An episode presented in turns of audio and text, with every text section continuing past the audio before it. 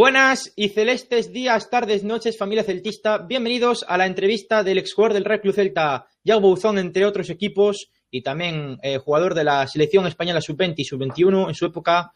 Y para esa entrevista tenemos con nosotros al señor Diego, a Mr. Celta. ¿Qué tal? Hola, muy buenas. Y nada, dar las gracias a, Yago por bueno, este ratito que, que va a compartir con nosotros. Tenemos por ahí también a Marcial. ¿Qué tal? Hola, ¿qué tal? También agradecerle a Yago que está aquí con nosotros. Para, yo estoy un poco nervioso, lo reconozco, porque es mi primera entrevista con una personalidad del fútbol y encantado de que sea él el entrevistado y a ver qué tal. Y tenemos por ahí también, como siempre, a Druidas, a Juanito, ¿qué tal? Hola, ¿qué tal, Yago? Espero que te sientas cómodo en esta entrevista. Bueno, yo te voy a hacer dos preguntas en una. ¿Qué es tu primer recuerdo del fútbol? ¿Qué es lo primero que recuerdas? Y tu primer recuerdo del Celta cuando eras niño, ¿qué, es lo primero que, se te viene a la cabeza? A ver, de fútbol, a ver, yo soy de, soy de Cesantes, pero pegado a Redondela, sabéis que, está ahí. Nosotros ahí trabajamos mucho en Casapaco, que salió también otros jugadores que llegaron a cierto nivel y es cierto que mis primeros recuerdos son en ese equipo, ¿no? De, ir a Casa Paco con cinco o seis años y, estar ahí trabajando con, Manolo, que es un poco el que lleva el, club ese. Y la verdad que son recuerdos muy buenos. Luego es verdad que ya en infantil, que sí, en primer año de infantiles ya eh, subí a la Madroa, hice una prueba y me quedé allí, ¿no? Y luego la verdad que los recuerdos que tengo del Celta son todos muy bonitos porque fue algo que, ya era una sorpresa y un orgullo eh, llegar al Celta y luego pues haber podido debutar con 16 años en primera, que era prácticamente eso, acababa mi época de, cadete, con lo que llevaba cuatro años en el club y que me dieran la oportunidad de, de debutar en primera división, son recuerdos muy buenos. Aparte era cuando el club tuvo ahí un cambio, ¿no? De que apostó algo más, se trabajó mejor la cantera eh, y fue el primer campo de hierba artificial que, que, hubo allí en la Madroa y trabajábamos todos los equipos allí con muy poco espacio y la verdad que todos los recuerdos que tengo son, son maravillosos de esa época. Ok. Bueno, eh, yo te voy a preguntar ya un poco más por tus comienzos en el fútbol profesional. Debutaste en 16 años, con 16 años en Primera División. Y lo primero, si fue muy difícil llegar al primer equipo, teniendo en cuenta que tenía solamente 16 años y que por aquel entonces el Celta tenía un equipazo con, bueno, con ya sabemos la época dorada, con Mostoboy y compañía. Y también te quería preguntar cómo es para la mente de un chaval de 16 años jugar en semejante equipazo en primera división y cómo lo llevas un poco a nivel mental y, y cómo gestiona eso un chaval tan joven, porque es muy fácil que si tan joven llegas a la élite se te puede ir un poco la cabeza, te puedas ir de subido y, luego pegarte un leñazo, ¿no? Que es lo que les pasa a muchos. Yo quería saber eso, si te costó mucho llegar al primer equipo y cómo gestiona un chaval de 16 años el hecho de debutar en primera división cuando estás prácticamente en edad de instituto. Sí, a ver, eh, Marci, para ser la primera y estar nervioso, muy buena pregunta. es cierto que, que, a veces nos olvidamos un poco de eso, ¿no? Yo creo que al final nos tenemos que dar cuenta que aunque los jugadores, y los vemos en la tele, lo vemos tal, eh, no son superhombres, son personas normales, con sus miedos, con sus ilusiones y sus inseguridades, ¿no? Es cierto que de costar, no puedo decir que me costó porque me esforzaba mucho, pero desde infantiles, pero es verdad que lo viví como de una manera natural, ¿no? Creo que tenía, por la edad también, esa inconsciencia de no saber lo que estaba consiguiendo, ¿no? De lo difícil que era lo vivía como algo natural. Yo me acuerdo de entrenar, yo acabé cadetes y lo normal en aquella época era ir al Celta de Juvenil B o, tal. Yo fui directamente al División de Honor, ¿vale? Yo este año entró de entrenador nuestro Pachi Salinas, que la verdad con él muy bien y jugué todo, siendo de primer año. Me fue muy bien y me acuerdo que fue poco antes de mi cumpleaños, por marzo, a principios de marzo me subieron a entrenar con el primer equipo, porque es verdad que en aquella época, y creo que es algo que se ha perdido y que era muy bueno, y era que un día a la semana, no todas las semanas, pero muchas semanas, eh, jugadores del filial y el juvenil se juntaban y jugaban contra el primer equipo. ¿Por qué lo veo bien? Porque al final los entrenadores del primer equipo también tenían una idea de los jugadores que había en la base y poder tirar de ellos y saber qué rendimiento podían dar enfrentándose a jugadores de, primer equipo, ¿no? Bueno, eh, es así. Eh, yo me acuerdo que en aquella época Jonathan, que fue el hermano de Yago, que es mayor que yo, pero estaba también en dinámica eso de primer equipo, aunque jugaba con el filial. Esa semana fuimos los dos convocados, que jugábamos en Montjuic contra el español, íbamos los dos en la, en la habitación, ¿no? Y hablábamos un poco por lo tipo, joder, mira que si nos toca debutar, a ver a quién le toca. Y yo le decía, bueno, pues supongo que tú, que llevas más semanas eh, yendo, ya había ido convocado algún partido más.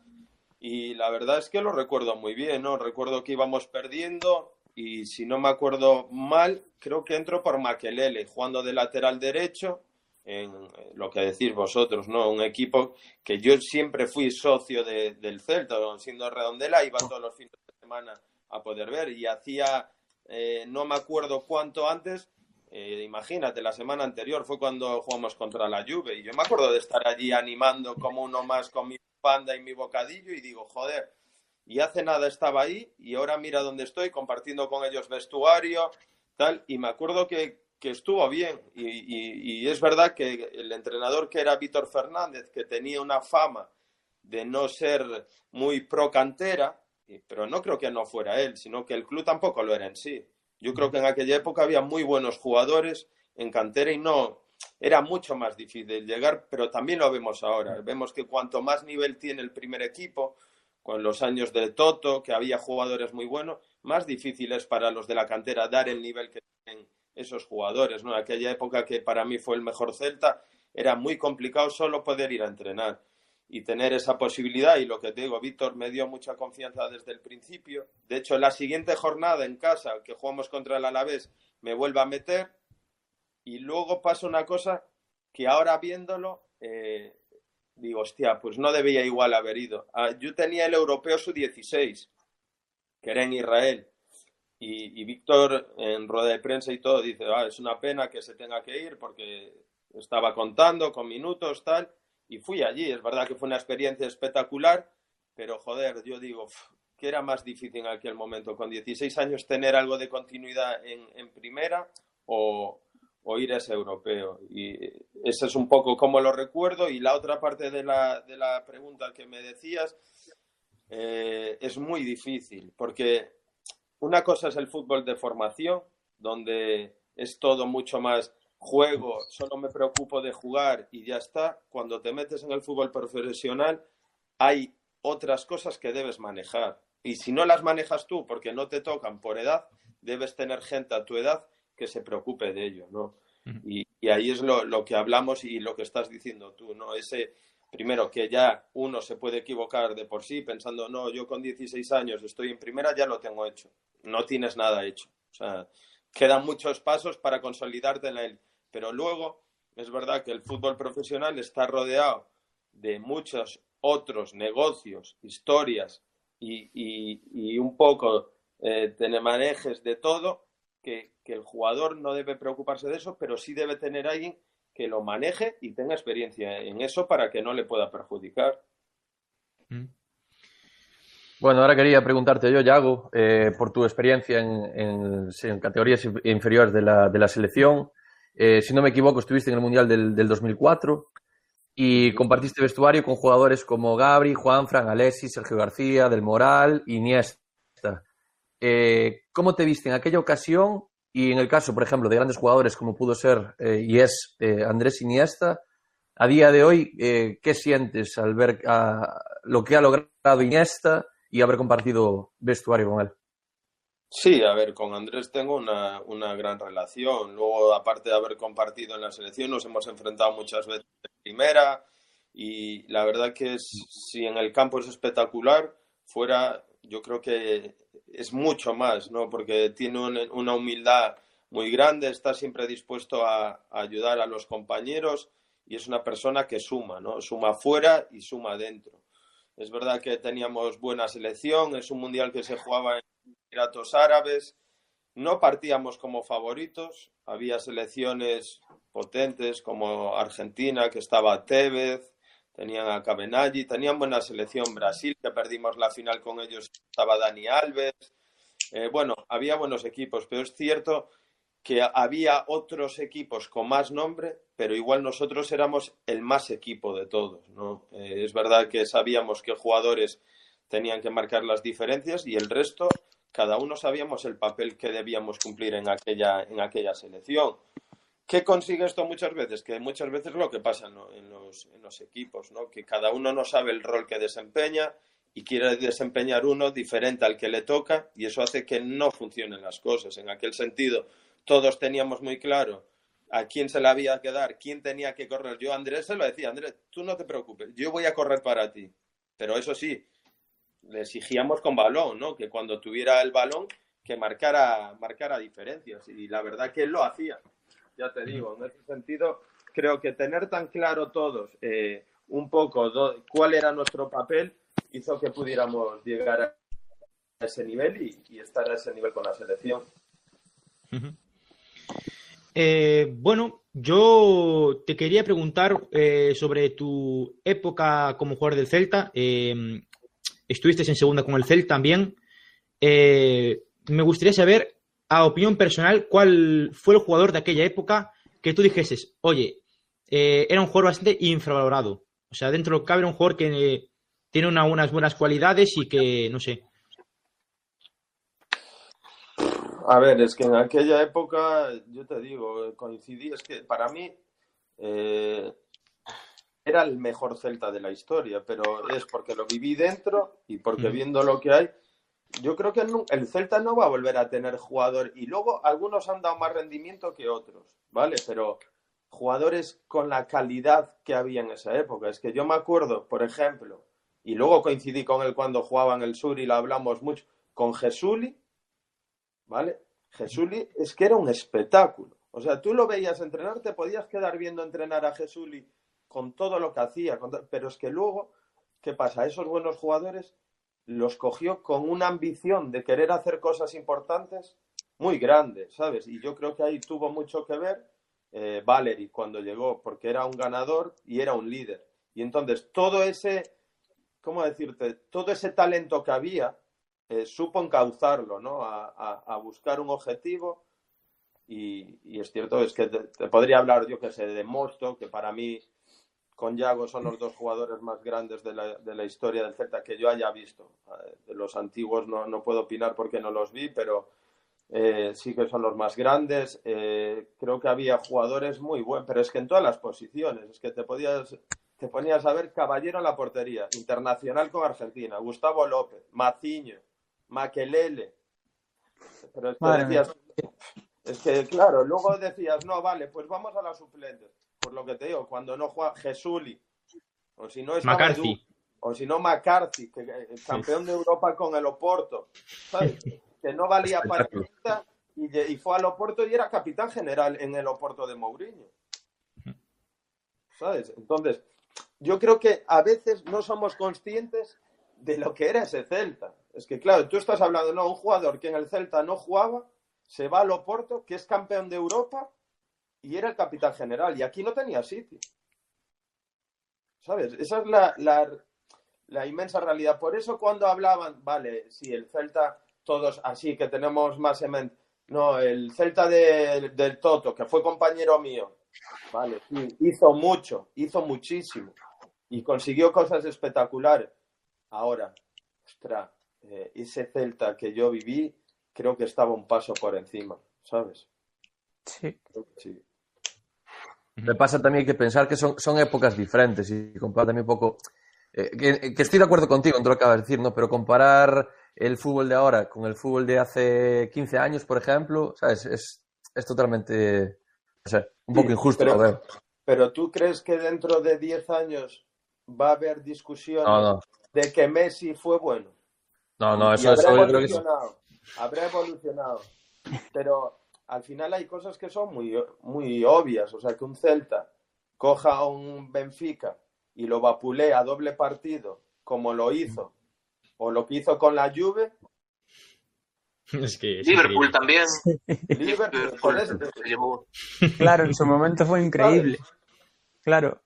Es que estás hablando, no estás hablando de eliminó a equipos de, no sé, me lo invento, no, es que jugó contra el, no sé, es que jugaste contra el Liverpool, es que jugaste contra la Juve, no jugaste contra el Atlanta, con todos mis respetos, y ahora es un equipazo. Pero no jugaste contra buenos equipos, jugaste con equipos buenos y con historia. Y no ganaste, le pasaste por encima. Hmm. Le faltó un título a ese Celtiña. ¿eh? Sí, le faltó un título, la verdad que sí. Sí. sí. Y yo creo que igual no se valora lo justo por eso, por lo que decís, porque le falta ese título ¿sabes? Que hubiese hecho que todo como la guinda del pastel. Sí, fue muy injusto el fútbol con el Celta, la verdad. Bueno, te iba a preguntar ahora cuál fue tu, tu mejor recuerdo como futbolista del Celta y el peor y después como aficionado. Mira, como aficionado, eh, yo fui a la, a la, a la, con mi padre como aficionado y siendo pequeño a la final de Copa en Madrid contra el Zaragoza. Y viajé con, estuve en el hotel, todo, lo viví muy de cerca. Y como aficionado, para mí ese fue un dolor muy, muy grande, pero también porque a esa edad lo vives todo de, de otra manera, ¿sabes? Pero es cierto que si me tengo que quedar con uno. Recuerdos buenos, ya te digo, el debut al final, yo aunque me fui muy joven del Celta, el Celta eh, me dio todo en el sentido, me formó como futbolista, como persona, me hizo debutar con 16 años en primera, eh, me abrió las puertas de todo. O sea, yo solo tengo agradecimientos para, para, el Celta. Es verdad que hay cosas que pasaron en el Celta que no estoy de acuerdo cómo se gestionaron, pero bueno, eh, es difícil. Por ejemplo, pensar que un jugador como yo, que debuta en primera, eh, acaba esa temporada y es verdad que, bueno, pues el Celta de aquella época pues quería renovarme, yo lo entiendo, normal, y más había equipos como el Barcelona que estaban detrás y otros clubes que se querían, que se habían eh, eh, interesado en mí, pero claro, aquella era un contratos en aquella época que eran súper largos los que querían dar, en unas cantidades y una promoción deportiva que yo creía que no era justa. Pues me pasé un año entero sin jugar. A mí de jugar en primera a los dos meses y medio que acaba la liga, tres meses, estaba con el juvenil y entrenaba de lunes a sábado y me iba a mi casa y no jugué un partido en todo el año. Con 17 años. Por ejemplo, ¿sabes? O, lo, lo, que hablamos, ¿sabes? Que al final es cierto que era una época que no es como ahora, donde hay ya una cultura de club donde se cuida mucho más al canterano y se le valora. En aquella época el canterano no se valoraba ni se cuidaba como ahora. Era, era muy difícil, o sea, permanecer en la primera plantilla del Celta, ¿sabes? Era muy difícil porque no se valoraba. Y bueno, pues son cosas que uno, lo que dices tú, son, los vive como malos recuerdos, sobre todo eso, ¿no? Dejar a, a un jugador porque que yo no es que me quisiera ir, si yo seguía teniendo contrato, pero creía que un contrato igual de cinco años eh, donde todo era casi una esclavitud a nivel de números y de, posibilidades de, en caso de no contar conmigo, poder salir y no verlo justo. La única forma que ellos tuvieron de, negociar conmigo es, ah, pues si no firmas, no juegas. ¿Sabes? Entonces, son cosas que hay ahí y que, bueno, que yo creo que se debieron gestionar de otra manera. Pero como no cabe de otra manera, alguien que me formó durante tantos años y me dio la oportunidad de jugar en, primera división, al club, lo que tengo que estar es muy agradecido, porque luego también te digo una cosa, el club está por encima de las personas que están dentro y eso es una persona que en su momento tomó una decisión, no es el, Celta, el Celta es mucho más grande que todo eso. Eh, bueno, yo te quería preguntar, Yago, eh, después eh, de salir del Celta, fuiste al Recre, estuviste varios años allí y después te fuiste al Omonia Chipriota, donde jugaste fase previa de, Europa League y de Champions. ¿Qué tal ese paso por, por, Chipre? Bueno, a ver, primero el paso en, en, Huelva fue muy importante. Fueron cinco años, ¿vale? De, mm. de mi carrera yo después del año de segunda, eh, la primera parte de, la temporada juego bastante, tengo una lesión de pubis, me tengo que operar y es cierto que la segunda parte no juego mucha. Se sube de nuevo a primera, el equipo seguían jugadores importantes, porque si recordáis ese año que se baja, el año anterior fue cuando jugáramos Champions y se descendió a segunda. Mismo año se mantuvo bastantes jugadores, se sube y yo entendía que tenía que salir a jugar Ahí es cuando me llama el Recre, que estaba Marcelino de entrenador en segunda, y me voy cedido el primer año. Ese año, con 20 años para 21, juego todo en segunda y el Recre sube a primera. Que yo el año anterior había ascendido. En, con 21 años llevaba dos ascensos seguidos a, a primera división. Subo y el Recre, yo tenía contrato en el Celta, me compra ¿vale? Yo estaba bien, sabía que en Vigo era difícil jugar, por lo que te digo, por la época y los buenos jugadores que había, y, firmo allí un contrato cuatro años, y cuando acabo allí, eh, lo que dices tú, pues yo en aquella época, te soy sincero, no sabía ni muy bien dónde estaba, dónde estaba el Omonia, ¿vale? Pero es cierto que ellos se vienen, vienen aquí, cogen un avión, se reúnen conmigo, eh, me explican un poco todo. Yo también es verdad que llevaba muchos años en primera luchando siempre por no descender y desgasta muchísimo, porque al final lo que hablamos, muchas veces el jugador no quiere hacerlo mal, nunca, y el jugador no quiere estar abajo, ¿vale? Luego otra cosa es que haga cosas mejor o peor, pero a nivel mental llevaba muchos años, pues me acuerdo, creo que de los cuatro años, dos nos salvamos en la última jornada o, o faltando dos en el recre, y digo, joder, me apetece ir a una liga y tener la obligación de ganar y ganar títulos y, jugar en Europa. Sabía que en España era difícil dar ese paso de ir a un equipo que estuviese jugando competiciones europeas. Bueno, y a nivel deportivo me llamaba eso, probar otro fútbol. Y es cierto que me ofrecieron, no te voy a negar, un buen contrato que aquí en España no, no me podía dar ningún otro club. Y fue la decisión de poder ir fuera y ya te digo, muy contento porque me dio la oportunidad, lo que dices tú, jugar eh, competiciones europeas, eh, de jugar en otro país con otra mentalidad y a nivel de, mentalidad para mí también abrir la mente y darnos cuenta que a veces nos pasa muchas veces, ¿no? A, los jugadores y a todos que estamos rodeados en el mundo del fútbol en España, que pensamos que solo se juega al fútbol en España y, que solo se hacen bien las cosas aquí, ¿no? Y te vas por ahí y te encuentras, pues como fue en mi caso, un club bien organizado con unas instalaciones deportivas que en España en primera podían tenerla igual cuatro o cinco equipos, no más, y, con unos medios que aquí en España muchos equipos no contaban. Bueno, eh, pasan los años, regresas a España y en la temporada 13-14 hacéis una gran temporada con el Córdoba, conseguís meteros en el playoff de ascenso como sextos, creo recordar, no erais de los favoritos, pero os plantáis en la final del playoff en el campo de Las Palmas, que era el gran favorito, que se suponía que tenía que ascender directo, al final quedó tercero, y bueno, se suponía que era el gran favorito para el playoff, pero conseguís un 0-0, creo recordar, en Córdoba y os plantáis en Las Palmas con la posibilidad de conseguir un ascenso. Bueno, Las Palmas va ganando el partido, 1-0, a falta de pocos minutos para el final pasa, bueno, pasa lo que pasó, una escena lamentable que no se debería repetir. Y en la, reanudación del partido, último minuto, balón al área, remate vuestro, gol y con el 1-1 por la diferencia de goles fuera de casa y con un 0-0 en casa, ascendéis casi prácticamente en el último minuto. ¿Cómo se vive ese momento y ese ascenso no siendo, en teoría, el gran favorito para ascender? Pues fue increíble, pero para poneros un poco en contexto, ya fue increíble para el equipo, pero para mí tú piensas que yo vengo de... Hago dos años en Chipre y yo tenía contrato aún allí, pero cambia el presidente, bueno, y todos los que había traído ese presidente, pues se los quieren cargar un poco. Y último día, no, último miento, faltando tres días de mercado, me rescienden y yo me vengo para España. Y yo iba a firmar, que esto no lo sabe casi nadie, pero y estuve en la ciudad, iba a firmar en el Racing de Santander, que estaba un Zue de entrenador. Mm. ¿Vale? Estaba él y yo llego a Santander, o sea, estoy en Santander y como con su preparador físico y bueno, hora de tarde, firmar los contratos y tal. Y estando allí en la comida, nos enteramos que echan a un Zue. ¿Te acuerdas que no empieza la temporada, que lo echan y creo que va Fabri? Va mm. Fabri, justo. Era un Cristo el Racing ese año. Menos mal que no fichaste, también te digo, ¿eh?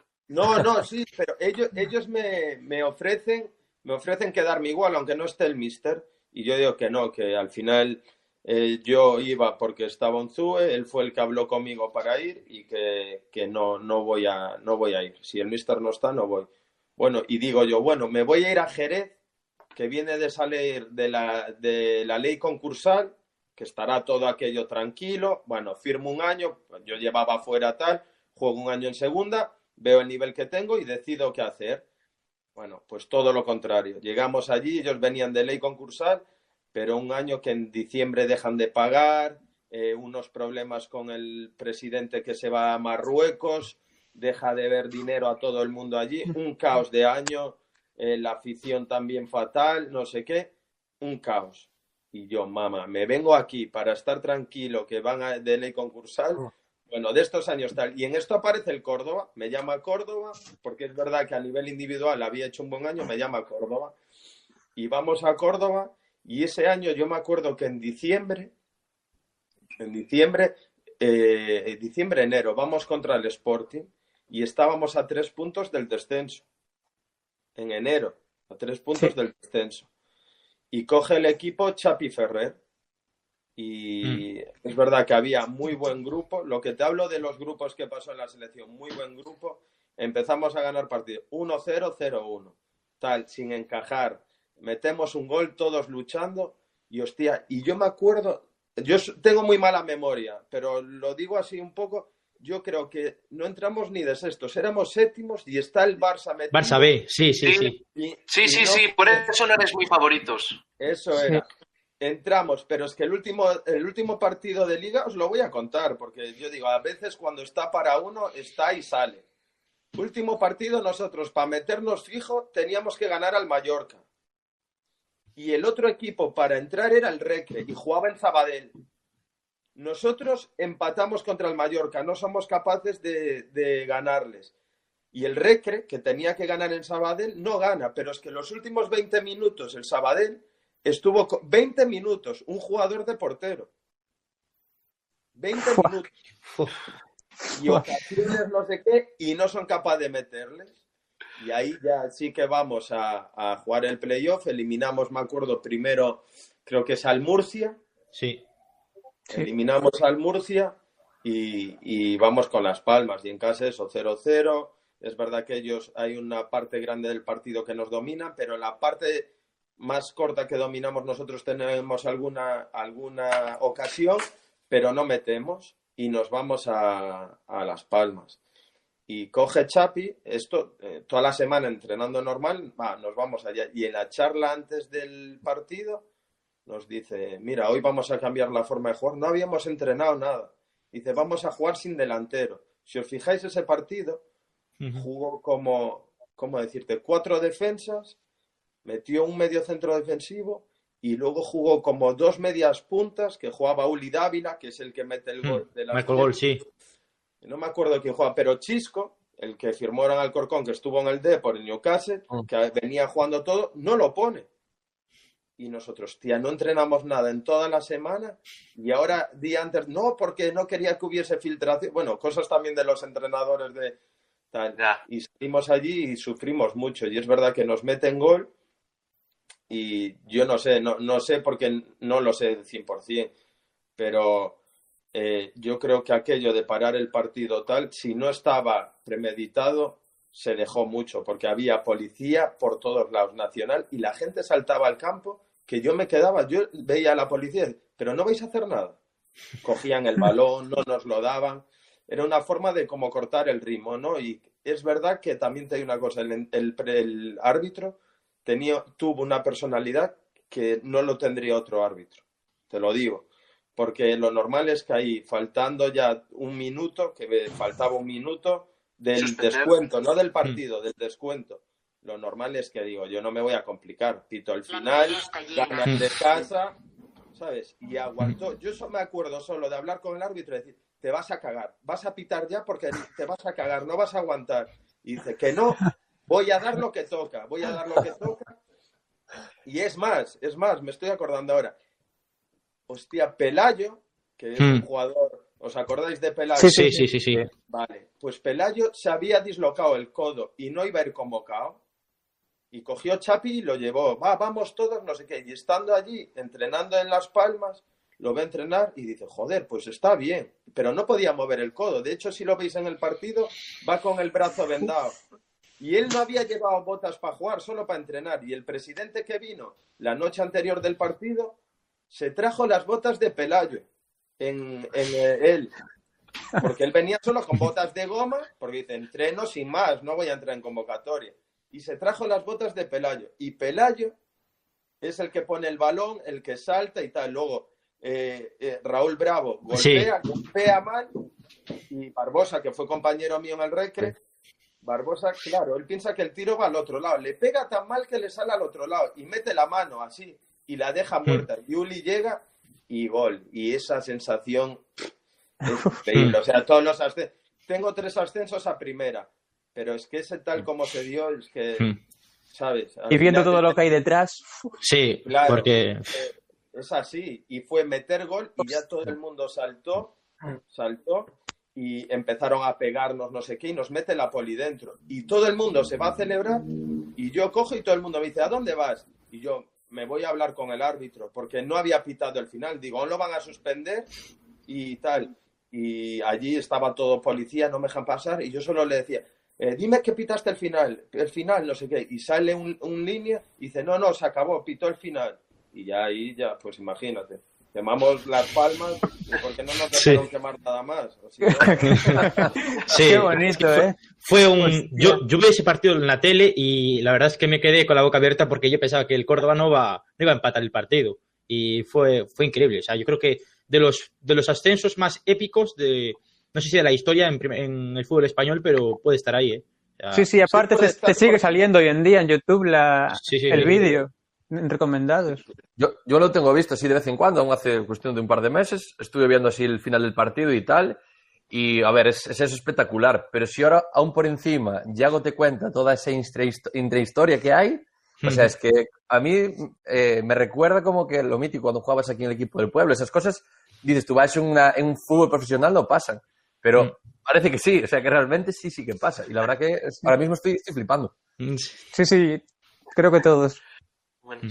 Mira, ya que pasamos un momento por encima, que pasaste así como de puntillas por el tema del Jerez, si te puedo hacer una pregunta extra con, con el, por el paso por el Jerez, que pasamos muy rápido.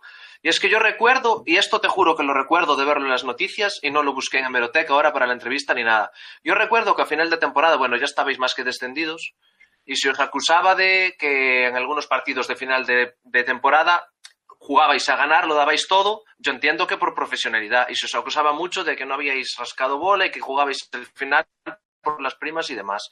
Y yo esto lo tengo grabado, que lo vieran las noticias, que os pusieran como unas cruces con el nombre de cada jugador diciendo con vuestras primas pagaréis vuestros ataúdes. Te juro que esto lo recuerdo de verlo en las noticias. No lo busqué en hemeroteca para la entrevista. No, es verdad, pero... ¿Cómo cae eso en el estómago de un jugador? Primero, que duden de tu profesionalidad y segundo, ver eso, ver, eso, ver la escena de las cruces y, el mensaje.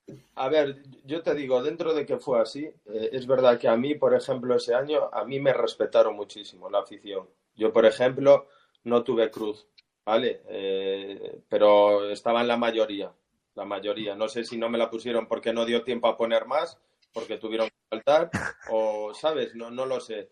Pero sí es cierto que fue un año muy complicado. Tú piensas que es un club que tú ibas, el presidente se había escapado a, Marruecos, pero a las tres, a los tres meses de, de empezar la liga, y tú ibas al club y te decían para cualquier cosa, no, es que no sabemos, nadie tenía firma, solo ellos no se pagaban ni hoteles, ni autobús, no teníamos nada. O sea, llegó un momento que la liga tuvo que hacerse cargo de todos los pagos de viajes, de, de, autobús, de tal. ¿Qué pasa? Era una situación que venía de atrás, que la afición estaba quemada, como no había nadie en el club al que tal, es verdad que nos cogieron a un poco de cabeza de turcos. Es verdad que el equipo no estuvo bien a nivel deportivo, pero es muy difícil.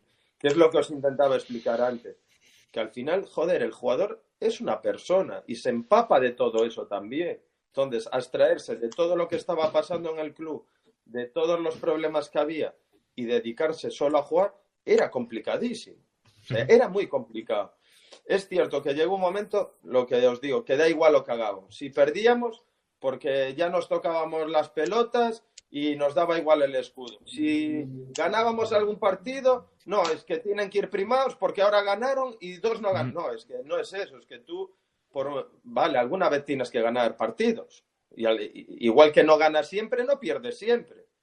pero sí es cierto que fue, de hecho, me acuerdo de un partido en casa, algún compañero que hasta hubo alguna agresión, me acuerdo un partido jugando contra el Recre, eh, yo no sé si conocéis Chapín bien, Chapín es el campo y luego por un lado tiene como un aparcamiento, ¿vale? Pero que cierra con una valla. Nosotros veníamos de jugar en Huelva, veníamos de jugar en Huelva y el autobús venía y teníamos los coches que habíamos dejado, algunos venían familiares a buscarlo y tal. ¿Qué pasa? A Huelva se desplazó aficionados. Cuando volvieron, bloquearon la puerta y se metieron dentro. Empezaron a dar patadas a los coches, tirando piedras. Había gente que había ido a su mujer con niños pequeños. Pues imagínate, una, una escena muy desagradable, ¿no? Muy desagradable, porque al final, joder, lo que te decía, lo que tenéis que entender es que ningún jugador quiere perder, porque nosotros también pensábamos, con la mierda de temporada, ¿quién te va a querer al año siguiente? Claro. Si los primeros interesados en hacerlo bien éramos nosotros, no era gente que tú digas, no, este ha ganado 30 millones de euros y le da igual, no era gente, yo me acuerdo, yo porque venía de jugar en primera y tal, pero ese año yo dejé dinero a compañeros míos. O sea, yo dejé de dinero a compañeros míos. O sea, no era. Bueno, y luego una de las otras lo que dice: una mañana llegamos a entrenar y vemos así para el campo y nos hostia, ¿qué hay ahí? Llegamos y eran todo eh, cruces de madera, estacas, con el nombre de la mayoría de jugadores. Quedaron, creo que fue José Mari, yo y no sé si alguno más, que no le pusieron. El resto todos tenía y, ya te digo, y ponía eso. Algo así, no me acuerdo la frase, pero era como con las primas o no sé qué, pagaréis vuestros ataúdes, algo así. Bueno, muy desagradable. Yo creo que al final a todo el mundo le interesó porque al final mientras nos daban a nosotros palos, ni le daban al ayuntamiento que tenía una parte de la gestión del club, ni le daban a los directivos, ni, ni al dueño del club, ¿sabes? Entonces es verdad que que la afición, o esa parte de la afición, porque también hay que recordar que no era toda la afición, era una parte pequeña, pero sí que pagó esa ira con, nosotros. Siempre son los más ruidosos los que destacan al final, aunque sean minoría. ¿eh? Sí, sí, suele sí, bueno. A ver, es verdad que eran era la parte más ultra, ¿no? Más eran los ultras de, del Jerez y, y bueno, ellos se creían con derecho de, de, exigirnos algo de, esa manera y nosotros si nosotros nos reunimos con ellos varias veces, si no teníamos problema en, poder sentarnos al final, era se, entiende que todos estábamos en el mismo barco, pero ellos no lo entendían así. Eh, bueno, yo quería volver a tu época eh, después del ascenso. Estuviste mm, en primera con el Córdoba una temporada, no jugaste mucho, pero volviste a la y, después ya, ya en el, en el Nastic ya fueron tus últimas dos temporadas, ¿no? Que, al final eh, en la temporada del 16-17, la temporada de UEFA del Celta, es cuando decides colgar las botas. No sé cómo tomaste esa, decisión de dejar el fútbol. Pues mira, la decisión es porque al final, eh, por ejemplo, el año del Córdoba en primera, juego hasta que tengo una lesión que me estoy parado siete meses, ¿sabes? Eh, al final es un partido contra el Villarreal, un balón como a la espalda, giro mal y en la cadera. Un poco, ¿recordáis una lesión que tuvo Piqué en la cadera? Que no fue esta última rodilla, la anterior que tuvo un problema en la cadera. Bueno, pues fue como eso, pero mucho más fuerte. Me tuvieron que operar, eh, limar el fémur, poner unos tornillos. Bueno, y fueron siete meses. De ahí yo, la verdad, quería ir a un sitio a disfrutar, ¿no? Y me voy a, al Nastic eh, es cierto que el primer año nos quedamos a un gol de ascender a primera, que es cuando sube, creo que es Lega y a la vez. Y nosotros nos quedamos a un gol. Y la siguiente temporada ya es una temporada dura, porque lo que suele pasar, ¿no? Segundos años eh, que subes una categoría eh, es, es, complicado. Y nos salvamos, pero tal. Y es verdad que yo llevaba ya yo al final lesiones he tenido, o sea, tengo cinco operaciones 5 o 6. ¿Sabes? Y llega un momento, también había empezado muy joven en la élite, con 16 años en la élite, y, eran casi 20 años de carrera, eran 19 o 18. Y sí es cierto que también por tema familiar, de, pues ya sabes, que al final estás moviéndote de uno para otro, sentía que debía darle un poco de estabilidad ¿no? a, todo. Y al final, también esos años anteriores, yo fui una persona que el fútbol me ha gustado, pero por el camino me he ido preparando. Eh, cuando estaba en Córdoba, por ejemplo, me iba, que me acuerdo, en AVE que tenía AVE tal, me iba a hacer el curso de director deportivo a Las Rozas, a la federación. Mm. Me hice un máster en dirección y gestión de empresas deportivas y eventos deportivos.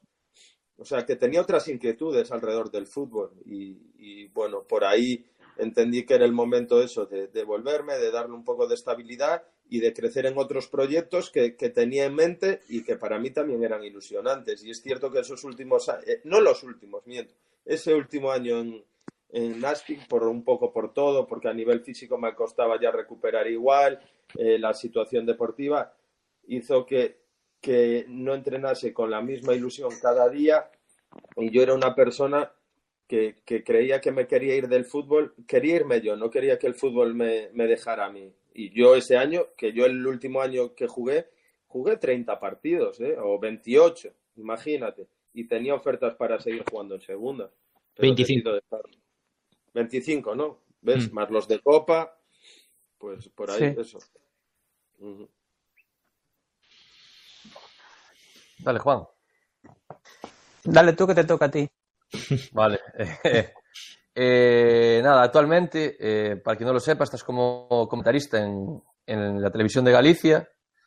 ¿Y cómo ves o cómo consideras que está siendo esta, esta experiencia pues, al otro lado de la, de la pantalla, de ser el protagonista, digamos, en, en los partidos, a ser tú quien, quien comenta? A ver, yo cuando dejo, eh, cuento, yo cuando dejo tenía unas inquietudes, lo que te digo, ¿no? De, poder también transmitir, pues, todas esas experiencias, lo que te decía, ¿no? Poder trabajar con gente igual también que, estaba empezando, con gente que tenía que gestionar lo que hablabais antes, ¿no? Que alguien joven llega a la élite muy pronto y poder comentarle cómo es lo que se va a encontrar, cómo gestionarlo, qué cosas rodean al fútbol que también son importantes manejar en la élite. Bueno, tenía y, y con otro compañero que estuvo en el, en el Celta B, que vive fuera, pero estuvo muchos años aquí, que es Goran Maric. No sé si os acordáis de él. Su padre también jugó. Hijo de Zoran. Vale. Sí, él también, él llevaba unos años ya viviendo en Serbia porque se tuvo que retirar joven en Hungría por una lesión de rodilla. Pues entre los dos hablando, porque él habíamos hecho muy buena, muy buenas migas sí que decíamos que creíamos que faltaba eh, alrededor de, jugadores y clubs, igual un asesoramiento, ¿sabes? No tanto pensando en el, en el mercadeo que hay y en el negocio, sino pensando un poco más en el jugador y en los clubs, que es lo que nos hubiese gustado a nosotros, porque tú al final cuando acabas tu carrera también ve echas la, la vista atrás y dices tú, hostia, si en este momento en lugar de tomar esta decisión tomase esta o la otra. Y muchas veces esas decisiones las has tomado porque la gente que has tenido al lado te ha llevado a tomar ese tipo de decisiones. ¿Sabes? Entonces ahí también ya en los últimos años rondaba en mi cabeza montar una empresa de asesoría. Sobre todo empezamos con equipos en Arabia Saudí, organizándolos y estructurándolos un poco como era aquí en España, cómo se trabajaba en España, qué estructuras había y extrapolarlo allí para que tuviesen ese tipo de organización que tenían aquí los, los clubs, ¿no? Eh, trabajamos bastante, empezamos trabajando sobre todo bastante en el mundo árabe, allá y en el mundo asiático. ¿Qué pasó? Que también cuando dejo de jugar, muchos de compañeros que había tenido, porque me conocían como era, sabían todo, pues empezaron a decirme que les gustaría también que les asesorase cómo, cómo tenían que ir o qué deberían hacer o cómo tenían que estructurar su carrera para sacar el mayor rendimiento posible. Esa es una parte, ahí empezamos, ya te digo, cada vez a trabajar, seguir trabajando con los clubs, pero había dentro de eso pues una parte, por ejemplo, montábamos pretemporadas para equipos extranjeros, sobre todo en el norte de Portugal, porque se concentra ahí el 70% de los clubs de primera y segunda división y, y, era como una empresa donde trabajaba más gente y había como un asesoramiento para los clubs, había el tema de, montar eh, esas pretemporadas y luego había una parte de asesoramiento al jugador, que para mí es la que más me gusta, porque al final es muy directa, es cuando hay de verdad feeling y hay un buen feedback de vuelta, es donde ves realmente un rendimiento y esa es una parte. Y la otra parte, la que estabais comentando, ¿no? que al final a mí eh, también saqué los tres cursos de entrenador, que para ello, eh, a ver, en la federación hicieron un curso de entrenadores, había el de jugadores, pero hicieron uno como más especial, vamos a darle ese, ese trato para jugadores que habían estado a, habían sido los campeones del mundo y habían sido internacionales eh, a gran nivel. Eh, aparte de ellos, pues algunos más nos metieron ahí, ¿vale? Al final el curso era, estaba hecho que yo creo que alguno de vosotros lo habéis visto. Estaba Xavi, Xavi Alonso, Víctor Valdés, Catevila, no sé, me dejo muchos, pero esa gente, Raúl, bueno, estaban ahí y el segundo parte del curso entró también Michel Salgado, entró Julie, entró Kiki Musampa, bueno, que era un grupo así grande. Sí, y es verdad que hicimos, era gente que era con muchas inquietudes alrededor del fútbol, y yo me acuerdo de eso, por ejemplo, con Xavi, que se quedaba allí porque él estaba en, en Qatar, iba y se pasaba aquí y volvía, ¿sabes? No estaba y se quedaba en el hotel como yo de la federación. Y yo me acuerdo quedarme con Xavi hasta las 2 de la mañana hablando de fútbol y, y, cuando ves a gente de ese nivel, con esa pasión, con inquietud, de decir, joder, Yago, ¿y esta defensa de 5, tú cómo la atacarías? Y estar ahí hablando, los locos de, de fútbol y quedarnos ahí, también es verdad que tengo esa inquietud a nivel de entrenador. ¿Qué pasa? que al final lo que te digo, si yo tomo la decisión, como tomé en su momento, de dar un poco de estabilidad a todo lo que me rodea y a todo a nivel familiar, lo que menos estabilidad tiene creo que es la profesión de, entrenador, ¿no? Que sabes que, solo vives de resultados y tal, y aunque es verdad que eso lo tengo ahí, y no sé si el día de mañana cambiaré de opinión, a día de hoy mato un poco también ese gusanillo con, el tema de comentar partidos o, hablar en diferentes medios, como en el Faro a veces, de, situaciones concretas o, de lo que me piden. Compararías, es que eh, hace años, perdón, Juan, un momento y acabo. Eh, antiguamente, cuando era el tema de, Guardiola, decía, ¿no? Cuando iba a las, a las, a las, eh, a las concentraciones de la selección, nadie quería ir con él porque era un pesado hablando de fútbol.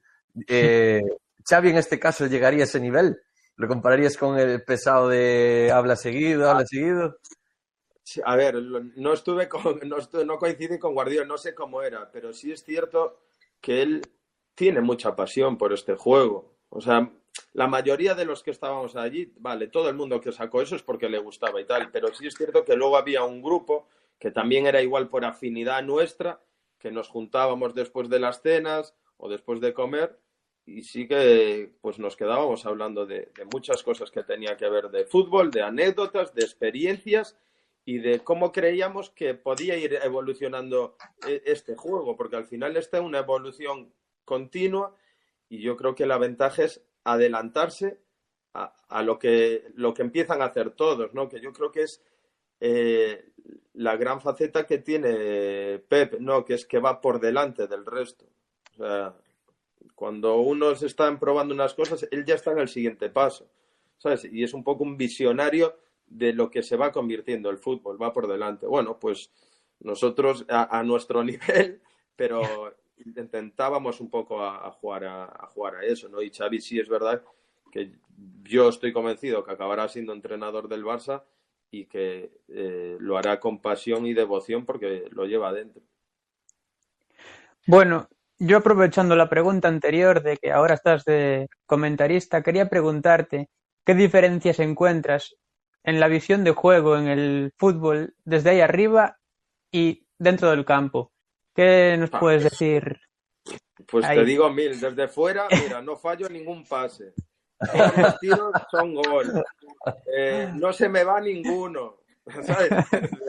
Desde arriba es muy fácil. Pero bueno, es lo que te digo, al final es cierto también que ahora veo el fútbol de otra manera, no más global, eh, ves muchas veces el partido desde comportamientos generalizados, ¿no? De pues, cómo bascula el equipo, o si tiene, hace una presión alta o no, no tanto me voy a, ah, mira qué control falló, porque al final Eso es lo que te digo, al final son personas y el error tenemos que entender que forma parte del juego y tú tienes que al final darle mecanismos al jugador a nivel de estructuras, a nivel de posicionamientos y situaciones para minimizar al máximo ese error. Y si los hay, que pueda haber por la estructura y el posicionamiento de los otros compañeros, compañeros para subsanar ese error. Porque el error tenemos que saber que siempre lo va a haber, porque es un juego de aciertos y errores. Entonces, partiendo de esa base, veo el fútbol de, otra manera que lo veía antes, ¿sabes? Pero es verdad que desde fuera es todo muy fácil. No me canso, no sudo, lo que te digo, no fallo un pase. A ver, cambia, cambia mucho la película, cambia mucho. Mm, yo quería preguntarte, Yago, ¿cómo ves al Celta en la actualidad? ¿Cómo ves al equipo desde ya del Chacho Coudet? ¿Cómo, cómo está haciendo este cambio de, entrenador? Ahora parece ser que el equipo se, se, ha, estancado, se ha estancado un poquito, pero, pero bueno, a ver qué, qué pasa en los próximos partidos. A mí el Chacho me gusta. Luego se puede ganar o no, pero creo que en general el equipo se ha hecho más valiente, ¿sabes? Más intenso, que creo que eran dos cosas que le faltaban, ¿no? Valentía e intensidad. Creo que llegó un momento con Oscar que el, equipo eh, se había quedado un poco muerto, ¿no? ¿no? No transmitía, porque en el fútbol muchas veces, claro que todo es el resultado, pero el cómo también es muy, muy, muy importante. Yo creo que, joder, el partido de Sevilla perdimos y yo por lo menos, y creo que el 80%, 90%, saliste contento de, de lo que viste de tu equipo. ¿Sabes? Entonces, el, entrenador tiene que darse cuenta de una cosa, vale, eh, el, resultado es lo más importante, pero es que como cuando no haya resultados, lo que te va a aguantar en tu sitio, en tu puesto, es el cómo. Mm. Es el cómo. No es lo mismo perder 1-0 y luchando y tú ves que el equipo va y que habrá veces que veas que tu equipo es peor y, y le tocará perder, pero dices tú, así sí, así se puede perder. Pero y hay otras que ganarás y te irás a casa diciendo, vaya mierda que ganamos de suerte y ganamos este, pero vamos a perder los cuatro que vienen, porque así no, no se puede ganar. Entonces, en ese sentido yo creo que el Chacho le ha dado bastante identidad al, equipo, tiene muy claro lo que quiere y ahora el jugador tiene claro lo que quiere. Ahora, otra pregunta es si tiene los jugadores correctos para, para hacer eso que él quiere, ¿sabes? Y yo creo que ahí está en, ese equilibrio, ¿no? Que también es un equilibrio para el entrenador que es continuo, ¿no? Entre ese equilibrio entre lo que tú quieres y lo que te pueden dar los jugadores. Bueno, eso es ser entrenador, ¿sabes? Sí. Amoldar tu idea a, lo que va a sacar más beneficio a, los jugadores. Diego, vas Eh, eh, bueno, eh, quería preguntarte ahora, eh, en relación con el tema del, del, Chacho, hablabas del tema de encajar las piezas. Es cierto que, bueno, los, los primeros partidos del Chacho pues se contaban prácticamente todos por, por victorias, pero ahora parece que los, los, equipos como que le tienen la, la, medida un poco tomada ya al Celta, ¿no? Saben un poco cómo eh, atajar la forma de atacar del Celta, sobre todo la serie de balones donde más error está teniendo. Y en los últimos partidos, pues tres, si no me equivoco, dos o tres goles son de la misma manera. Eh, ¿Tú crees que, lo que te acabo de decir, que la mayoría de equipos tienen ya leído o tomada la, medida al Celta? ¿Y crees que tal vez el Chacho, eh, es que puede tener un doble sentido esta pregunta, eh, le falta, digamos, ese callo de, del fútbol europeo que, bueno, los entrenadores, pues, o sea, en los clubes, pues hay una serie de ojeadores, eh, están, pues analizan, cada, tiene un ojeador eh, ojeando a cada equipo, todo este tema, o, crees que eso, que, que, a él le falta, le falta ese callito de decir, bueno, pues eh, intento cambiar esto por esto, o yo me dedico solo a jugar a, así?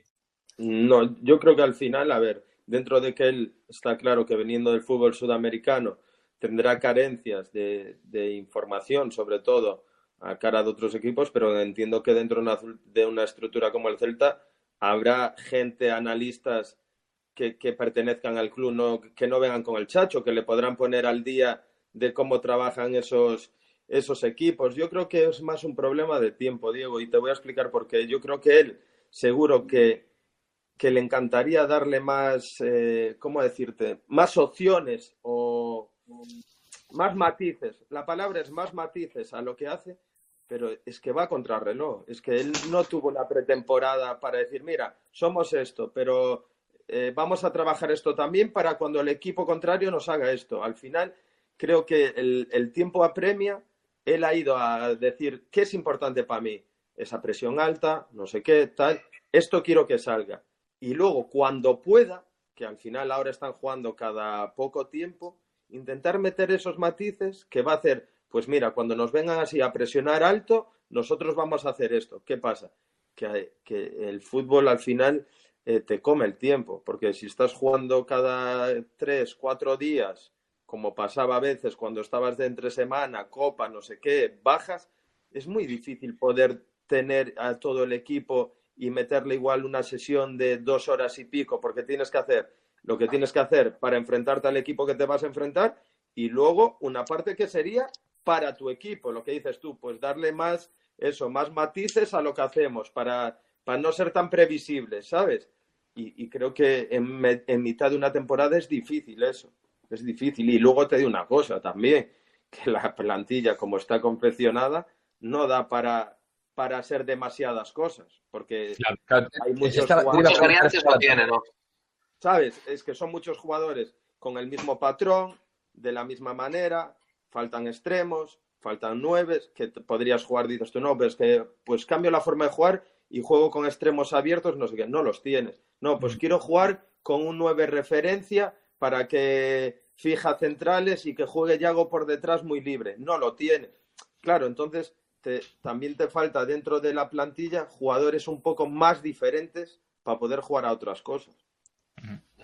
Pero el, tema de que al llegar de Argentina como que le falta un poco de callo en el fútbol europeo, más que un tema de información, que, yo también creo que lo que dices tú hoy en día, con lo profesionalizados que están los equipos de fútbol, no le faltará ni un dato de ningún rival para ningún partido. Pero, por ejemplo, algunos matices tácticos, bueno, la falta de variantes yo creo que lo explicaste tú perfectamente, pero algunas cosas que hace, como por ejemplo lo de jugar con un solo cinco por delante en la defensa, yo creo que es algo que en Argentina se puede llevar, pero que yo creo que en Europa no se puede hacer de ninguna manera.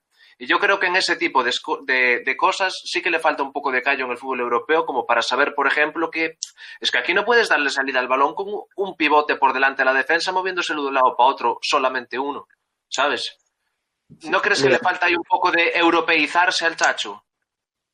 Me cuesta porque te voy a decir una cosa. Como veo yo el fútbol, eh, te hablo. Eh, yo creo que al final. Que a lo mejor funciona, perdón, que a lo mejor ah, jugando así, el fútbol es muy caprichoso y a lo mejor funciona, ¿eh? A lo mejor esto, es la revolución y. Es que yo creo, Marci, que todo tiene cabida en el fútbol. Solo depende de los jugadores que tengas. Sí. Quien te marca, al final a mí, cuando dice, no, es que juega con cinco defensas. ¿Por, ¿por qué? Cinco defensas era si los carrileros eh, son muy defensivos. Si juegas ahí con dos extremos, juegas con tres centrales. Es que al final el que te va a dar los matices son los jugadores. Que dices, tú juega con un 5 ya, pero si tú luego juegas con un, con un interior que pierda altura y siempre viene, como hace a veces Canales en el Betis, cerca del 5 a recibir porque le gusta iniciar, al final sí, vale, tácticamente cuando colocas los jugadores tienes uno, pero luego en juego no tienes uno. Igual lo que hay que hacer, pues eso, que cuando venga Denis pierda altura y se venga más cerca de Tapia. Te hablo por ponerte un ejemplo. O, o me protejo con dos interiores y, de, y Bryce que venga, o no sé, hay mil cosas. O sea, o sea si, ¿sabes? Al final tú piensas que si, si Guardiola, que estamos hablando antes, llegó al, al, al Valle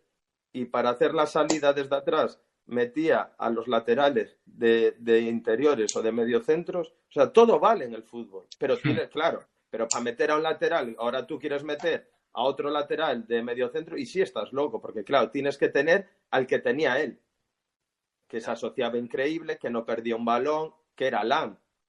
Claro, si tú tienes a Lam o tienes a Álava, que te lo pueden hacer, pero porque a nivel, a nivel asociativo eh, van por encima del resto, porque no puedes hacer salida de tres y que con Tapia fuera un, lateral, por ejemplo. Pero claro, con Hugo y Olaza, cuando estaba, y Aarón no tienen esas características. Entonces, para mí, más que la disposición táctica, me tiene mucho más valor las condiciones que tiene cada jugador, porque al final el, el tema táctico solo es de dónde parte. de Mm. dónde parten, pero es que luego se mueven. No, no, no, no tienen un carril y van así, se pueden mover, ¿sabes? Mm. ¿Tú crees que tenemos plantilla para jugar así, como quiere el Chacho? A ver, ¿sabes qué pasa? Lo que dices tú, que al final si gana tú mismo dirás que sí tenía y si Sí, sí, pierde claro. dirás que no. Pero, y eso es verdad, porque tú sabes que se puede ganar haciendo mal las cosas y perder haciendo bien las cosas. O sea, tú Como en Sevilla, plantear- 4-2. Claro, y tú como entrenador, tú puedes llegar a plantear un partido bien, decir, mira, vamos a atacar así, vamos a hacer esto, que es donde le haces daño, nos vamos a defender así, y palmarlo. Y puedes ir y que te pase lo de Chapi, llegar día antes del partido, decir que vas a jugar sin delantero, sin entrenarlo, Mm. y subir a primera.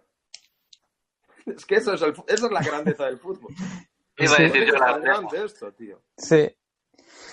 Bueno, eh, como decías antes, con Óscar García, que ya estaba un poco, digamos, eh, que no jugábamos casi a nada, que no cosechábamos resultados. Luego vino el Chacho, tuvimos esa racha de siete partidos sin perder. Luego faltó Yago y no ganábamos un partido. Una, ¿crees que Yago es importantísimo? Si, si, si falta él, no se puede ganar. Y otra pregunta más eh, que, te, que te quería decir es cómo ves al Celta de aquí a final de, a final de temporada. ¿Qué un pronóstico tuyo que, que puedas decirnos.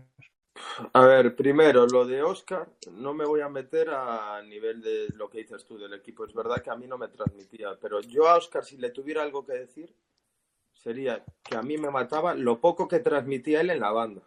Porque Sí. yo creo que al final. Ahí estamos de acuerdo. eh, Yo creo que el Celta fue un reflejo de lo que era su entrenador en la banda muchas veces, ¿no? Con la cabeza agacha, manos en los Apático. bolsillos, apático. Y el equipo creo que se volvió un poco en ese sentido como él era, que no digo que fuera así, luego igual es un entrenador top, no lo conozco, pero lo que transmitía creo que, que era eso, ¿no? Al aficionado. Y por consiguiente, si al aficionado le transmites al jugador, yo creo que también le llegaba un poco, un poco de eso. Eh, la otra pregunta, ¿cuál era? Perdona, Juan. ¿Qué eran las otras? Eh, lo del Celta La- que estaba. La de si Yago falta, no se puede ganar.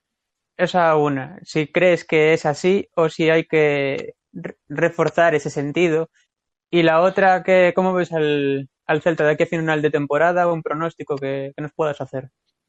A ver, yo te digo una cosa. eh, antes hablaba yo, no decía de Yago y Mostovoy, los dos mejores jugadores igual de la historia.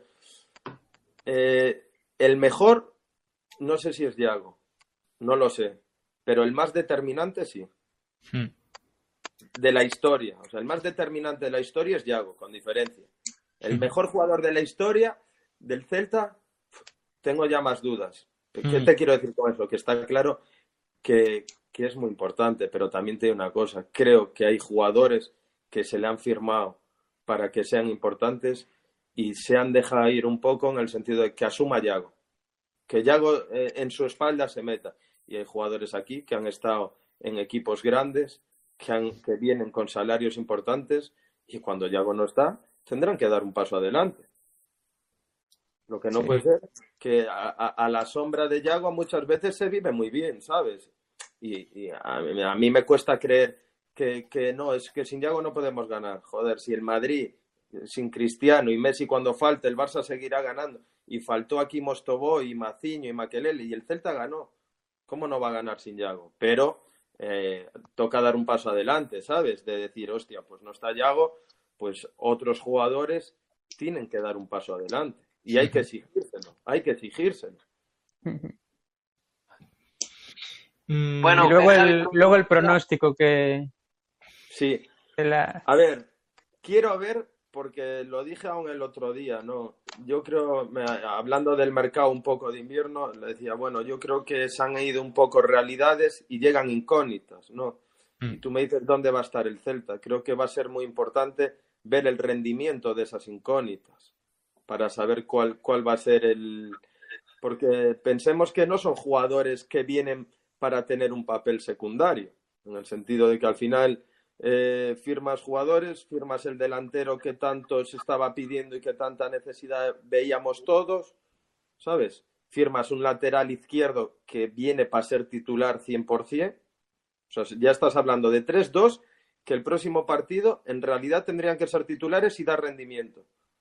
Y luego está el caso de Augusto, que al final viene de una lesión larga, aunque luego tuvo partidos, y hay que ver cómo se adapta al fútbol europeo y, un poco al ritmo de aquí, que es mucho más alto, ¿no? Y al final te dejas ir a, a Olaza, que era titular indiscutible, te guste más o menos, era titular indiscutible, y mm. se va Okai, que sí, que es verdad que no estaba dando rendimiento, pero dentro del estatus que tenía en el equipo, yo creo que era el menos suplente de todos los suplentes que había, por mm. los minutos que estaba dando.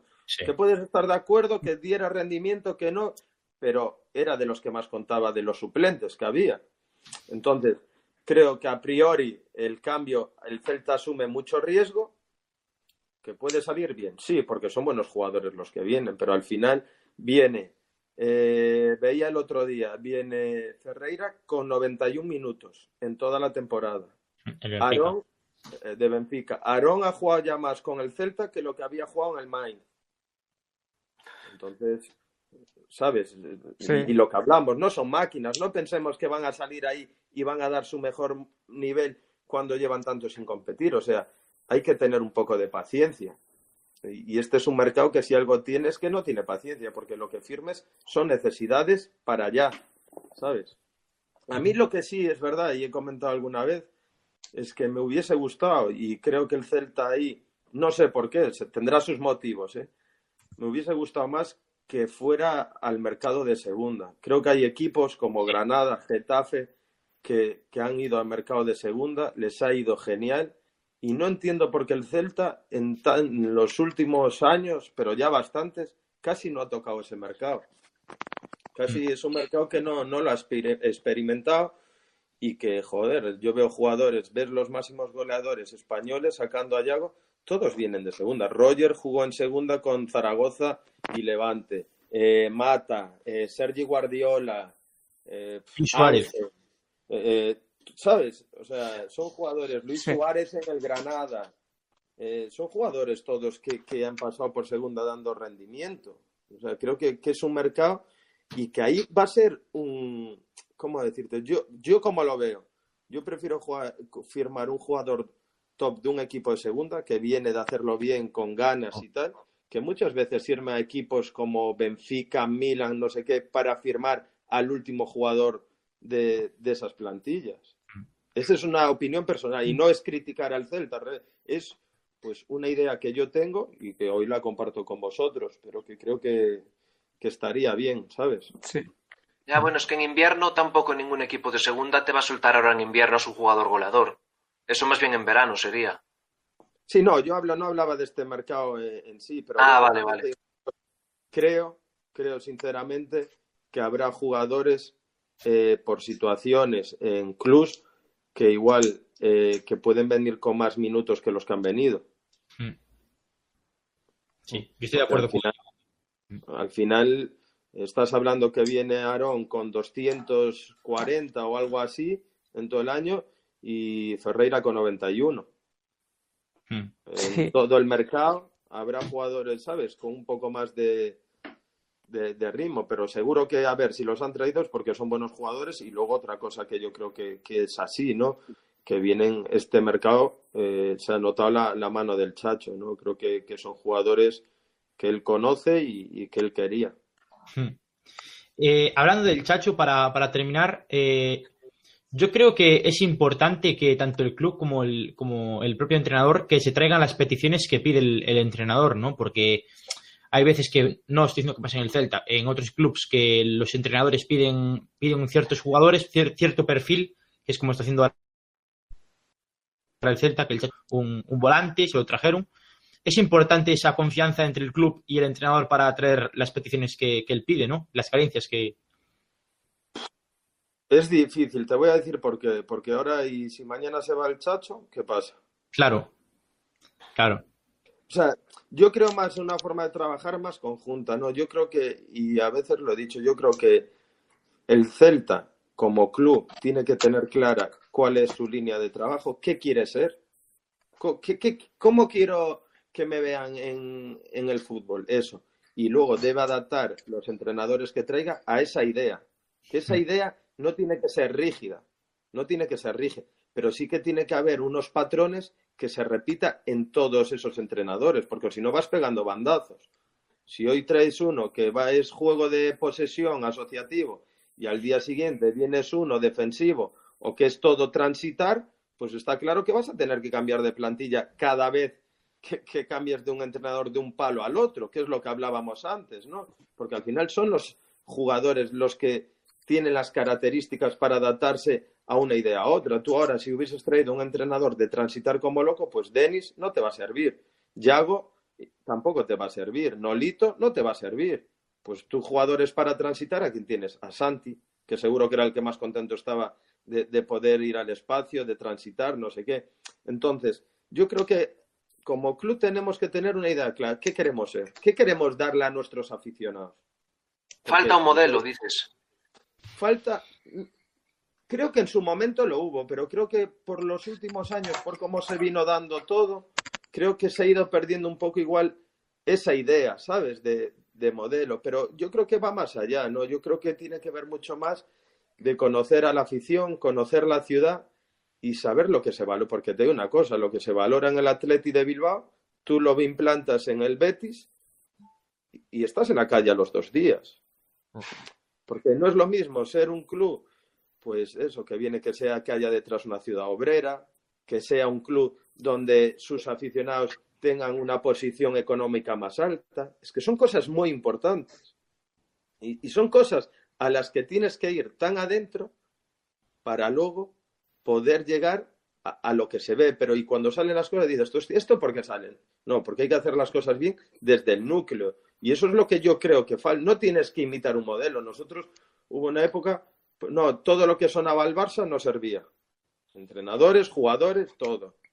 Pues igual aquí, el, ve el aficionado del Celta ve que para llegar a campo contrario hay que dar 200 toques y también no le vale.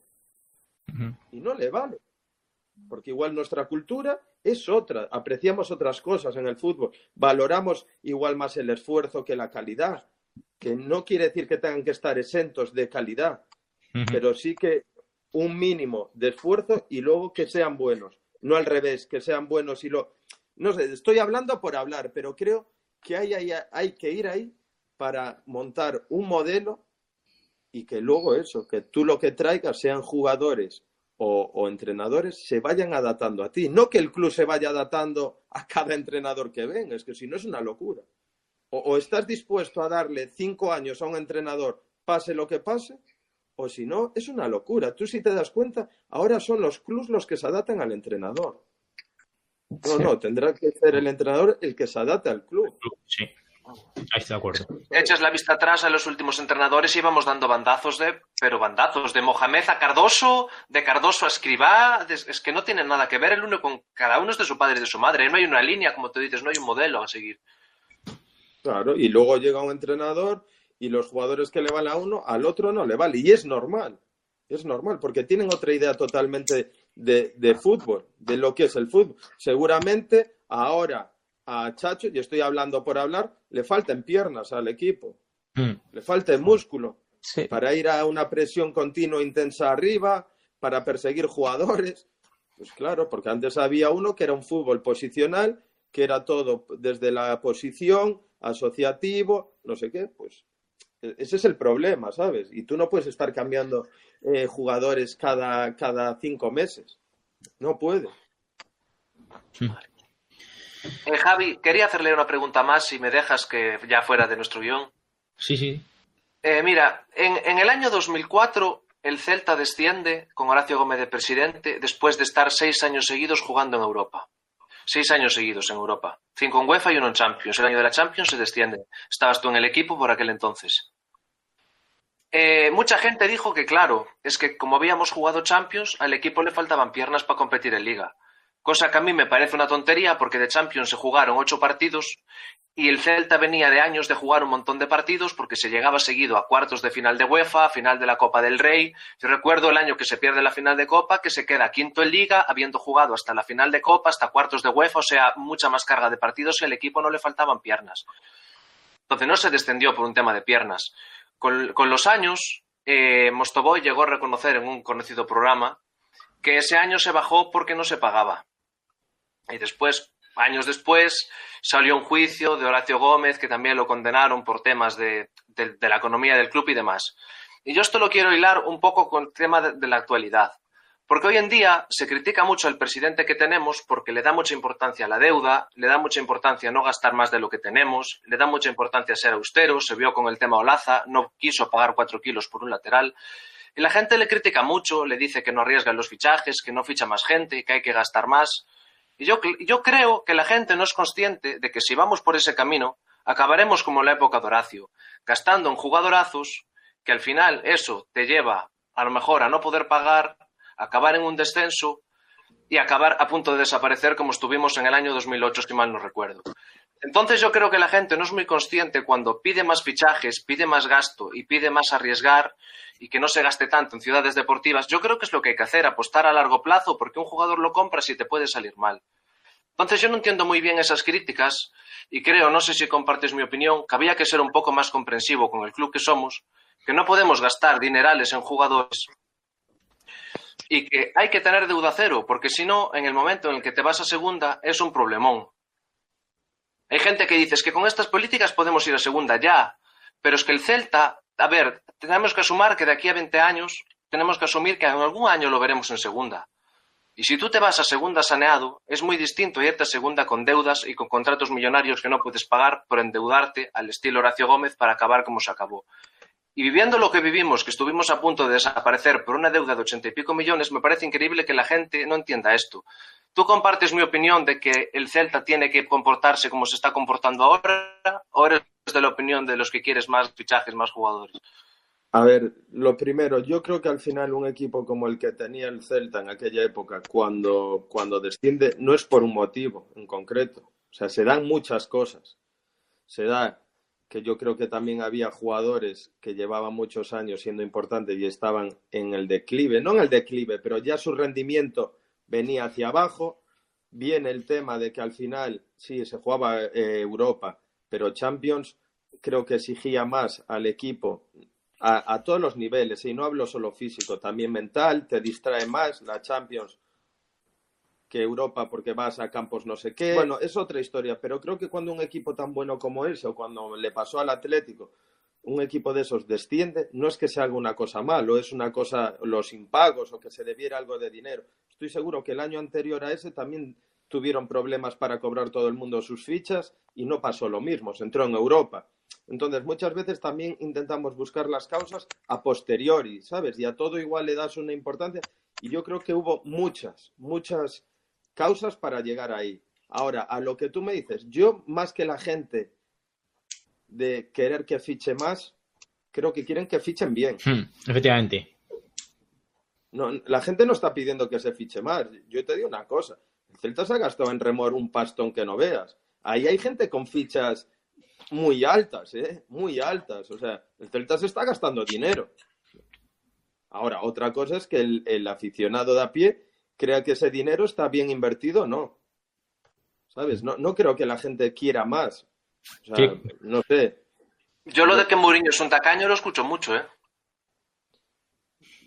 No sé, ya te digo. Yo, yo lo que más escucho es eso, de que al final sí. hay gente con, con salarios altos que ellos creen que ese dinero se podría invertir de otra manera en jugadores que podrían aportar mucho más al club. Yo creo que, que, va por ahí, ¿no? Al final, también es cierto, y te lo digo, que al final mucho están haciendo las cosas bien, pero también ellos se beneficiaron de unos jugadores de esa peor época que, que, que, hablas tú, que es cuando el Celta casi baja segunda vez, porque todas las ventas que ha hecho el Celta de Mourinho son de jugadores que se habían formado y llegaron al, pri al primer equipo en la peor época. Eso es cierto. Claro, Yo... es que tú, tú hablamos, mira, una cosa que te voy a decir para reflexionar. Hablamos que hablamos de jugadores de canteras, de ostras, los canteranos, los canteranos. Canteranos, desde que el equipo está medio bien, dime quiénes han subido. Digo canteranos de verdad, no de debutar, de tener ya, peso en el equipo. De asentarse, de asentarse. Bryce. ¿Mm? Bryce. Mm, Bryce. Y Santi, ya está. No, pero Santi, Santi, Santi ya fue antes. se fue- lo vendieron mucho antes Mm. y luego se vuelve de segundas. Denis se va antes. Eh, Yago lo vende. Claro, es que es de la Ya, época. pero claro, Dios. es que en la época que se va Denis, que también se va José Lu poco después y tal, el Celta por la situación económica de aquella deuda enorme se vio obligado a vender justo todo lo que podía no, vender. y tiene que venderlos, pero también hay que reconocer que apostó de la manera que apostó por ellos porque no le quedaba más remedio, porque no había dinero. Mm, Sí, sí, eso es verdad, ¿eh? Claro, porque que- ahora la, ahora la situación es otra, es otra, y el nivel de canteranos que llegan arriba es menor, pero es que es normal, porque también el nivel de los jugadores que tienen ahora en la primera plantilla el Celta es mayor que el año que casi se baja segunda vez que entra Yago contra el Alavés y mete los goles. mm. Y estoy completamente de acuerdo con Yago, o sea, es, como- es mi punto de vista. O sea, yo, yo creo que es así. Juan igual, o sea, Sí, yo yo estoy completamente de acuerdo con lo que dice Yago, porque es mi punto de vista, o sea, Pero, a- pero que no es nuestro punto de vista, que eso está ahí, vas y lo ves. Estamos claro, hablando de, no estamos dando opinión ahora, ¿eh? no estamos dando opinión. Esos son datos, esos Sí, son sí, datos. Sí, a ver, es un hecho que de aquellas apuesta por Hugo, se apuesta por Yago, se apuesta por Dani Avalos, se apuesta por un montón de jugadores que en una situación como la de ahora Claro, habría que ver. claro. ¿sabes? Es así. Entonces, pero que no pasa aquí, es que apuestas claras de verdad de cantera, ¿qué equipos hacen apuestas claras de cantera? De verdad, Ninguno. Hoy en día yo creo que ninguno. Antes el Barça, pero ya El ni eso. El Athletic Ah, bueno. lleva años sin, sin, sin tener jugadores nuevos, casi sube uno o dos ahora por temporada, pero el, el Athletic se podría decir, sí. a ver. Ya, pero y, y ya el- que vas a una situación que no es normal, que es que tiene un mercado muy reducido, que no tal. El único Claro. que está ahora tirando un poco, que ha vuelto a eso, es la Real Sociedad. Arzábal. Sí. ¿Sabes? Es el único, pero luego tú ves, ahora dice, no, el Valencia, ahora sí, el Valencia no tiene un puto duro y ha subido a, a- a- a alguno del filial y tal, pero si tuviera dinero tampoco. Entonces, que no es eh, criticar nada, es hablar de una situación que es normal y que se da en todo el fútbol, que es cuando hay dinero, la cantera baja. Y la cantera, históricamente, y no solo en el Celta, en todos los clubes, ha sido un recurso para cuando no hay dinero. Y, y después, cuando hay dinero, sale un mirlo blanco cada no sé cuánto tiempo. Sí. Sí. Sí, es así. Bueno, Bueno, es- sí, Juan. voy a, voy a decir una para acabar, ya refiriéndome al filial, que ¿cómo lo ves esta temporada? Si piensas que se puede aspirar a, a la Pro, a incluso alguna sorpresita por ahí. Y después, hablando ya también de Segunda B, ¿cómo prefieres al Depor? ¿En primera con el Celta o ahí abajo? Voy a empezar por la última y lo tengo clarísimo. Creo que, pero no solo para ellos y para nosotros es mejor que esté en primera. En primera siempre. Pero, en primera, yo lo digo siempre, perdón, Yago, en primera y salvándose la última jornada en el último minuto de un rebote, de un resultado y tal. Joder, y tú no, y tú no prefieres, eh, ves, tú así, y yo te diría, ¿no prefieres el Celta quedando primero y el D por segundo? Ojalá. Pero con diferencia de puntos, o sea, una diferencia de puntos brutal. Joder, y por como sea, como Mientras el. Celta gane, gana la liga, se las espera sin la por, cara. eso, por eso te digo que muchas veces, ¿sabes? Eh, joder, yo creo que esa rivalidad es lo que ha hecho grande al Depor, que ha sido muy grande, y lo que ha hecho grande al, al Celta. Y creo que uno se alimenta del otro, sinceramente. Creo que se retroalimenta. Y a mí, te lo digo, el Depor cuanto más arriba, mejor. Por- y que luchen, y, y- porque al final es bueno para, para el fútbol gallego, es bueno para Galicia, es bueno para el Celta, porque hace que no se pueda dormir, y es bueno para el Depor, porque si quiere estar a la altura del Celta, tiene que espabilar. Creo que ganamos todos, ¿sabes? Creo que ganamos todos. Y luego en el tema, en el tema de, de lo del filial, pues claro que creo que, pueden, pueden hacer una buena temporada. Creo que hay jugadores con nivel eh, para, para poder ir. Luego creo que hay jugadores también que, que hay que apostar por ellos, ¿no? Que vienen de hacer años muy buenos en el juvenil, internacionales, y que al final creo que también el club se tiene que dar, aunque este año es verdad que es un año especial, porque meterse en la pro es muy importante. Pero creo que al final un filial, como yo lo entiendo, creo que tiene que ser el sitio para madurar y para hacer jugadores para el primer equipo. A mí que el filial quede cuarto o sexto, sinceramente me da igual. Si va a quedar sexto y hay dos jugadores que llegan al primer equipo, lo prefiero a que quede cuarto y ninguno sirva para el primer equipo. ¿Sabes? Creo que hay que buscar ese equilibrio y entre decir, vale, eh, es verdad que el resultado y la competición ya en sí te forman, con lo cual es importante estar arriba. Pero creo que luego no hay que olvidarse que a veces, pues igual hay que poner un jugador que a día de hoy es peor, pero tiene más proyección que otro, porque el día de mañana puede ser mejor y puede dar un rendimiento en el primer equipo. Eh, yo para, para, terminar quería decir que yo soy de los que prefieren al Depor un pelín más abajo, aunque sí que mola la rivalidad en primera división y demás, pero a mí me gusta, me gusta verlo más, más abajo. Es opinión personal, pero, pero los derbis sí que y tal, sí, sí, que son muy entretenidos. Mola más un Celta D porque un Celta Huesca, está claro.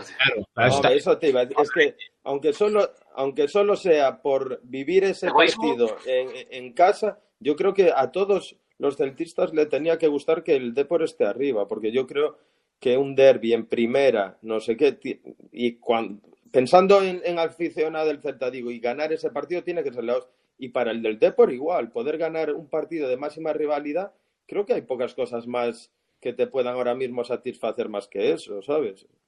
O sea que yo que esté arriba, ya te hmm. digo. Bueno, a ver, a mí me, alegro mucho que el Celta le ganase al Depor, la verdad. Hombre, a mí también. Eh, bueno, eh, pues nada, Yago, ha sido un placer. Ha sido una, una, charla bastante amena. Nos ha gustado mucho a todos. La verdad es que creo que es de las entrevistas que más nos ha gustado. opinión personal, y creo que mis compañeros igual. O sea, ha sido muy, muy divertida y muy amena. Y hemos tocado muchísimos temas que no pensábamos que fuésemos a, tocar. Y nada, ha sido un placer tenerte aquí en, en el canal. Y, y nada, que esta es tu casa y que cuando quieras, pues repites.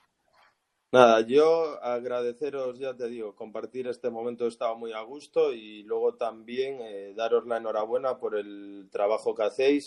Eh, al final, gente que informe como vosotros y que dedique su tiempo a, su pasión, pero haciéndolo bien, eh, no es fácil, con lo cual os animo a, seguir así y seguro que, vais a crecer mucho. Muchas gracias. Gracias. Pues nada, ha sido un pues placer. Hasta luego. Ha sido un placer a todos, chavales. Un saludo y a la Celta. Chao. Venga, chao.